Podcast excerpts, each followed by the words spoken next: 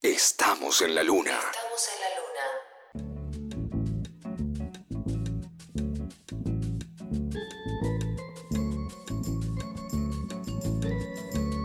Seguimos en la luna hasta la medianoche por la 93.7 National Rock. Y hace un ratito te lo adelantábamos porque vamos a estar charlando con Pipi La Show. Ella es una bartender y también está detrás de News Chicas Barra y todo un portal que yo la verdad que sigo muy fanática desde hace meses y que cada semana me tira una data pero invaluable. O sea, estoy esperando que llegue el día y, y esperando esos posteos. Así que es un placer poder estar charlando hoy con ella. ¿Cómo estás, Pipi? Hola, ¿cómo están? Muy bien. contentos acá de tenerte, porque la verdad es eso, data muy valiosa, además en un momento donde tenemos data por todos lados y es un bombardeo, y Chicas Barra nos tira un montón de info que está buenísima, así que primero contanos un poco de qué se trata Chicas Barra, cómo nació la idea, cómo lo estás llevando a cabo. Chicas Barra es un proyecto un poco viejito que originalmente era un blog cuando eh, como la forma de comunicación que funcionaba eran los blogs. Yo hacía un blog en el que compartía lo que iba aprendiendo. En ese sentido, es, ese espíritu se mantiene, que es un poco compartir mis aprendizajes, porque fui siempre de la idea y sigo siéndolo de que no hace falta que nos tropecemos todos con la misma piedra, especialmente que quienes trabajamos en cualquier rubro, pero cuando es algo específico, sabes que buena parte de los problemas que te van apareciendo a vos ya le aparecieron a otras personas antes y encontraron la forma de resolverlo, solo que quizá no compartieron la, la información al respecto, eh, entonces vos tenés que volver a, hacer la búsqueda. Entonces, en ese sentido, primero fue un blog y con el tiempo eh, me mudé de formato un newsletter, que es un, un formato con el que yo me siento, la verdad, muy cómoda, porque si bien es masivo, para quienes no saben, es un newsletter es un mail. Lo que pasa es que hay formas y formas de escribir un mail. Eh, en mi caso semanal, sale los lunes, que es el día que quienes trabajamos en gastronomía solemos tener franco y mm, todas las semanas envío un mail sobre algún tema distinto y lo que me gusta del formato es que es un poquito una caja de, de Pandora con cierto rumbo. Te suscribís, sabes que te va a llegar cada lunes un mail vinculado a bebidas o a bares o algo por el estilo, pero no sabes bien qué va a ser. Entonces cada lunes lo abrís y ahí te encontrás con, con algo para leer que, que tiene bastante que ver con, con mi capricho. Pero está buenísimo, porque una vez es con el tema de, de hacer tragos, cócteles, ¿no? Si más estás como arrancando a hacer tus propios cócteles en casa, medio como que te perdés, ¿no? En, en la información, bueno, quiero hacer un cóctel ahí, por cuál arranco, lo que sea. Y acá semanalmente te llega data que independientemente de los cócteles es súper valiosa. Yo me acuerdo el news de los quinotos, que me hizo muy feliz. Época de quinotos, ¿no? Estaban súper baratos en el supermercado, los tenías en el árbol de la vecina y era qué hacer con quinotos, cosas que te servían no solo para coctelería, para poder aprovechar el fruto y además siempre con una historia, o sea que es súper agradable de leer, lo recomiendo muchísimo y quería que le cuentes a la gente cómo hace para suscribirse. Pueden hacerlo a través de el Instagram, que es arroba chicasbarra, ahí en el link de la bio pueden eh, suscribirse, y si no, a través del sitio web, que es chicasbarra.com. Eh, les va a llegar cada lunes un mail, y en relación a esto que vos decías de, que no como que eh, te interesaba la temática, yo creo que si bien hay personas que trabajan en gastronomía que, que leen Chicas Barra, creo que también es de alguna manera, eh, hay, hay un público que me lee que no necesariamente ejecuta las recetas, pero que le interesan, eh, ya sea la anécdota, la historia que hay atrás, de la misma manera que hay programas de, de cocina hace años y no toda la gente que los mira termina haciendo las recetas, ¿no? Es como que hay algo ahí que genere interés y también es cierto que no siempre escribo sobre recetas, hay, suele haber recetas, pero uno de los últimos eh, newsletters en los que me, como que me entusiasmé mucho con la temática fue sobre el escabio, que es eh, el caño que va paralelo al piso en la barra de un bar del lado que están los clientes, más o menos a la altura del tobillo. Entonces me puse a investigar un poco acerca de la historia de eso y de, qué, sentido tenían y que por un lado dan comodidad y, esa búsqueda de comodidad eh, para el cliente también hace que consuma más. Bueno, como que me metí a investigar en eso porque me intrigó y creo que también eso, eh, esos intereses permiten que no solo alguien que sepa hacer cócteles se enganche leyendo, sino que hay un poco de, de curiosidad general que puede, que puede servir a públicos más es que a uno, eh, cuando va a tomar un cóctel, le encanta saber lo que está pasando atrás de la barra, porque si no es como también un universo desconocido, y ver, ah, está bien, está usando, ay, ahí, ahí está el caño, este, y es súper interesante. Y también das eh, talleres, seminarios de coctelería, y hace poquito vi que dabas uno que me voló la cabeza en este invierno uno a veces quiere tomarse un cóctel y, ya como que, ay, meter la mano ahí en, la ladera y tocar el hielo, pero tengo ganas de algo calentito, de cócteles calientes. ¿Cómo es esto? Contanos un poco más porque estamos súper intrigados. Sí, es loco porque em, son viejísimos los tragos calientes. Eh, pensamos que es novedad, pero eh, porque están, están volviendo a aparecer en algunas cartas y a mí, eh, como en esto de, investigar, me gusta meterme en eso, pero hay un par de recetas que son viejas, como que tienen un par de cientos de años, y es que en, última instancia las mezclas, eh, lo de ponerle hielo a las cosas vino mucho después de lo que pensamos, para, para enfriar bebida eh, en verano necesitabas mucha más tecnología, entonces los cócteles calientes, eh, ya sea a temperatura ambiente, calientes porque hacía calor o calientes intencionalmente, em, si uno se pone a ver, ya en el siglo XVIII eh, había recetas y en general eran recetas que eran bastante calóricas em, no solo en,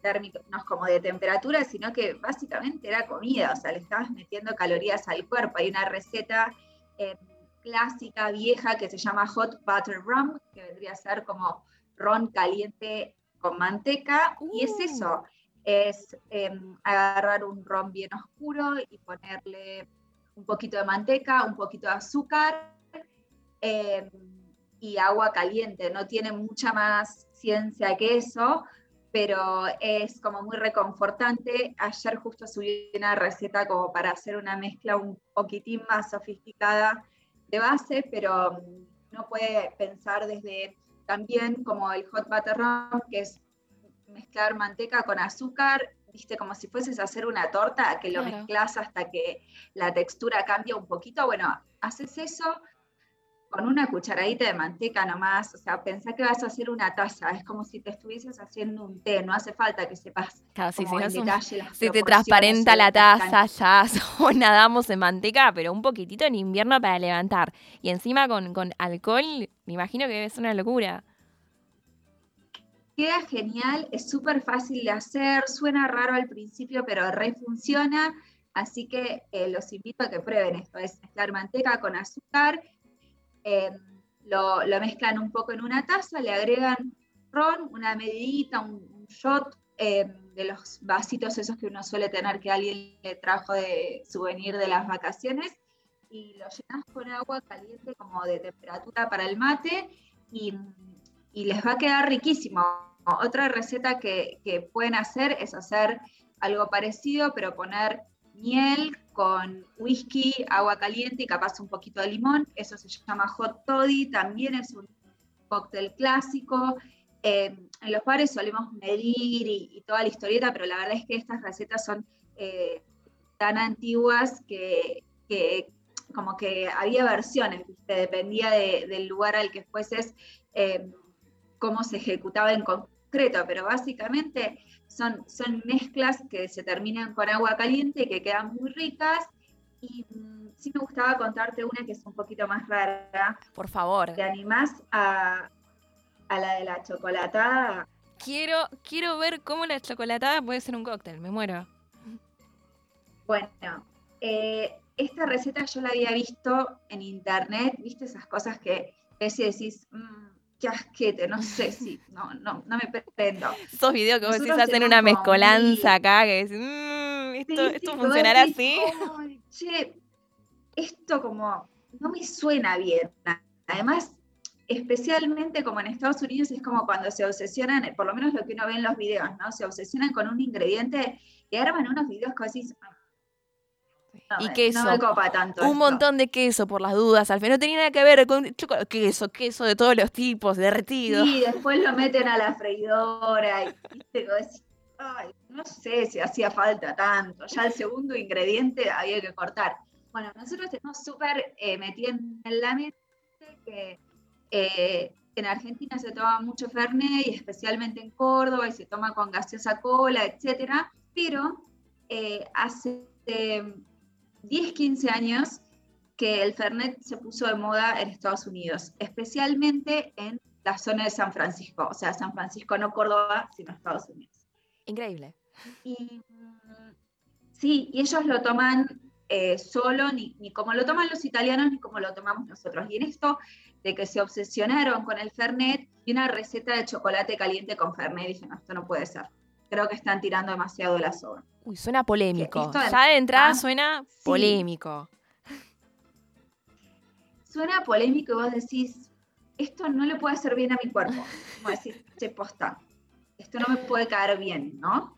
Totalmente. Eh, yo lo probé, doy fe que no, no produce daños.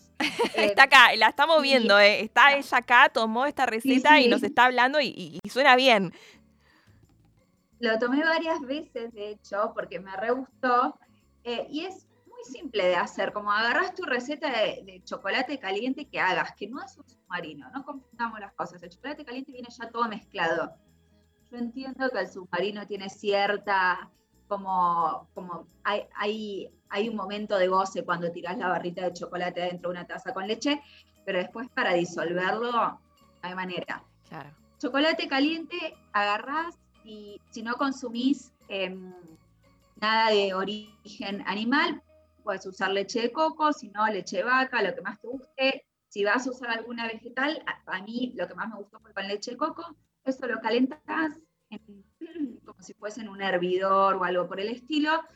Le pones chocolate para taza, lo vas moviendo con un batidor para, para que se disuelva pones un poco de azúcar, le puedes poner alguna especia que te guste, Mm, cacao amargo, qué sé yo, y cuando ya está caliente, listo para ser tomado, le agregás la mitad de un shot de Fernet, Caramba. querer o reventar. Y le da ese toquecito amargo. Yo no puedo hacer más que pedir que confíen. Sí. y si no les gusta, no les gusta, ¿no? Pero, pero no es una locura. Sea, pasó, por lo menos pasó por mi filtro. Quiero que me den ese beneficio de la duda. Digo, los ingredientes son fáciles de conseguir, agradezco que me cuenten después qué les pareció, pero la verdad es que queda muy bien. Esa fue una de las cosas, los hits más extraños de, del curso. Yo pensé que quienes asistieran no se iban a animar tanto a prepararlo y fue lo que más les intrigó, lo que más hicieron y lo que más les gustó y me mandaron fotos después, porque ciertamente es, es lo más original, ¿no? Porque qué sé yo, eh, eh, lo del ron con manteca por ahí es un poquito más, eh, como que nos suena más familiar, pero lo de ponerle Fernet a una chocolatada, polémico.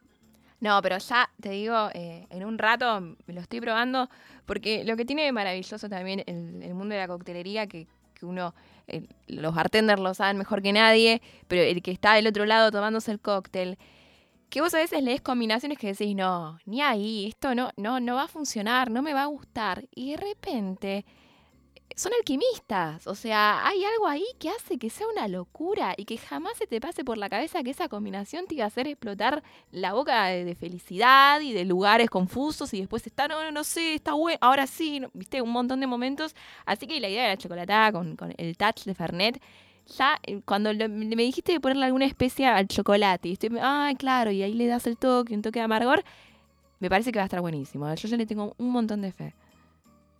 Pipi, yo te quería preguntar, hola Agustín, ¿cómo andás? Hola, Gus, ¿cómo estás? ¿Cómo estás? Bien. Me quedé con, con eh, esto que, que hablabas de, de las recetas, que, que algunas son muy antiguas, y viste que hay varias recetas también muy antiguas de vino caliente, como de vino, especias, qué sé yo. ¿Es como parte de la misma tradición? Sí, em, en realidad la coctelería tiene su origen más que nada en, en lo que hoy es Estados Unidos, a partir del asentamiento de las 13 colonias británicas en la costa este de Estados Unidos. A partir de ahí empezó a, crearse buena parte de lo que hoy conocemos como, como coctelería. El consumo de vino ahí no era tan fuerte, principalmente porque no se producía y además porque, o sea, no se producía vino en Estados Unidos en ese momento. Hoy en día, de hecho, las regiones más importantes de producción de vino están del otro lado, están en California. Em, el vino que tenía que llegar era Oporto, si era vino tinto, y tenía que llegar vía Portugal. Entonces, era un poco, eh, tardó en llegar a, la coctelería como tal. Lo que tiene el vino caliente es una tradición mucho más fuerte eh, justamente de tradición, ¿no? no de ser servido tanto quizás en bares de coctelería, sino en ferias o en eventos populares. Y hay muchos países de, de Europa, especialmente en los que se ha- hace frío, pero España tiene su, su versión de, de- de sangría, que es de alguna manera eh, un vino frío, pero mezclado. Eh, especialmente en los lugares en los que hace frío, eh, se acostumbra a tomar vino caliente en, en invierno. Yo viví un tiempo en Alemania cuando era más chica y cerca de la fiesta se hacen unos mercados de Navidad en los que uno puede ir, es como si fuesen ferias de artesanías a comprar regalos, qué sé yo, y, y lo que solés hacer es comprarte una taza de vino caliente cuando llegas para ir tomando, o, lo que hacías pre, pre-pandemia, para ir tomando mientras que eh, comprabas los regalos. Eh, y en lo que consiste es en, en buscar, nunca queremos que hierva el, el, alcohol porque perdemos mucha graduación, pero es algún vino tinto con el agregado de azúcar y especias. Las especias que se usan son las que suelen usarse para preparaciones dulces en general, que son canela, cardamomo, clavo olor, vainilla. Y ahí, eh, como en cualquier preparación popular, uno puede meter mano como le guste. Generalmente se usa piel de naranja, pero si quisieras elegir obviarla, puedes obviarla. Si te gusta más la canela que el clavo olor, entonces le puedes poner más canela que el clavo olor. Lo que es importante y a mí me gusta hacer es dejar de una noche para la otra, para el día siguiente, eh, la mezcla armada. A temperatura ambiente, vino con mis especias, la mezcla más o menos que, que me guste, cáscara de naranja y al día siguiente le agrego azúcar y lo caliento y eso va a tener como eh, ese, ese, saborcito invierno que me encanta eh, y que siento que es como de alguna manera eh, te mete en la peli de estar en invierno, ¿no? Eh, De, del sillón y la mantita, que, mm, creo que es buena parte de lo que tiene de lindo eh, el mundo de, la gastronomía y de las bebidas en particular, es que te, te ayuda a generar un escenario. Eh, y si tenés una taza de vino caliente en las manos, es como que estás un poco en la peli de estar en invierno. Sin duda, sin duda. Eh, o sea que es más maceración que cocción eh, en tu receta, porque por ahí es cocinarlo un ratito para calentarlo, para que se disuelva el azúcar, pero para que tome gusto es que macere un rato largo. Sí, lo que pasa con el vino es que, como no es una bebida que tenga un montón de graduación alcohólica, eh, lo, que, lo que a nosotros nos ayuda a extraer los sabores de otras cosas, tipo que agarre sabor a canela, que agarre eh, sabor a piel de naranja, clavo, olor, es la graduación alcohólica justamente. Entonces, como no tiene un montón de graduación alcohólica un vino comparado con ron, con vodka, con gin, con whisky, te conviene dejarlo de un día para el otro. Y para no resignar graduación alcohólica, porque uno podría hacerlo en el momento decir, bueno, le pongo todas las especias y lo llevo a fuego, eh, que quizá puedas, o sea, vas a poder extraer sabor así, eh, pero vas a perder un montón de alcohol en el camino intentando extraer sabor. Por eso te decía que para mí está bueno dejarlo de una noche para otra, así va agarrando el sabor y después solamente eh, lo calentás, ya no para extraer sabor, sino justamente para, para tomarte una bebida caliente. Claro, clarísimo. Qué rico, ¿eh? ya nos estamos imaginando. Igual acá que con- estudiados, se me tiraron maceración, o sea, Hace mucho eh, estamos queriendo averiguar y vos sabés que, que yo te sigo hace un montón y hace mucho también estamos diciendo, ay, qué lindo, hablamos de cócteles, pero tenemos frío, o sea que nos vino increíble que nos da este- toda esta data de, de cócteles calentitos y esto de quizás no estar así como de lujo en la barra en verano tomándolo, sino como con una mantita, viste, sacar al cóctel de- del lugar quizás siempre elitista, no, estás en tu casa tranqui en una mantita viendo una peli tomándote el vino calentito, el chocolate y con fernet. Divino todo, este, así que nos vino increíble, ya nos vamos a poner a practicar y te contamos cómo nos fue. A los oyentes también nos escriben al 11 39 39 8888, nos cuentan qué cóctel les gustó de Pipi y la siguen en arroba chicas barra, se inscriben a ese newsletter que está buenísimo, data como esta la tira semanalmente, así que Pipi, te súper agradecemos esto de tiempito que nos dedicaste. Muchas gracias, Grisela, Agustín, que tengan linda semana, les mando un abrazo. Gracias, Pipi. Camisa, ¿qué te parece si mientras practicamos estos cócteles calentitos nos vamos escuchando a ella, a Donna Summer Hot Star?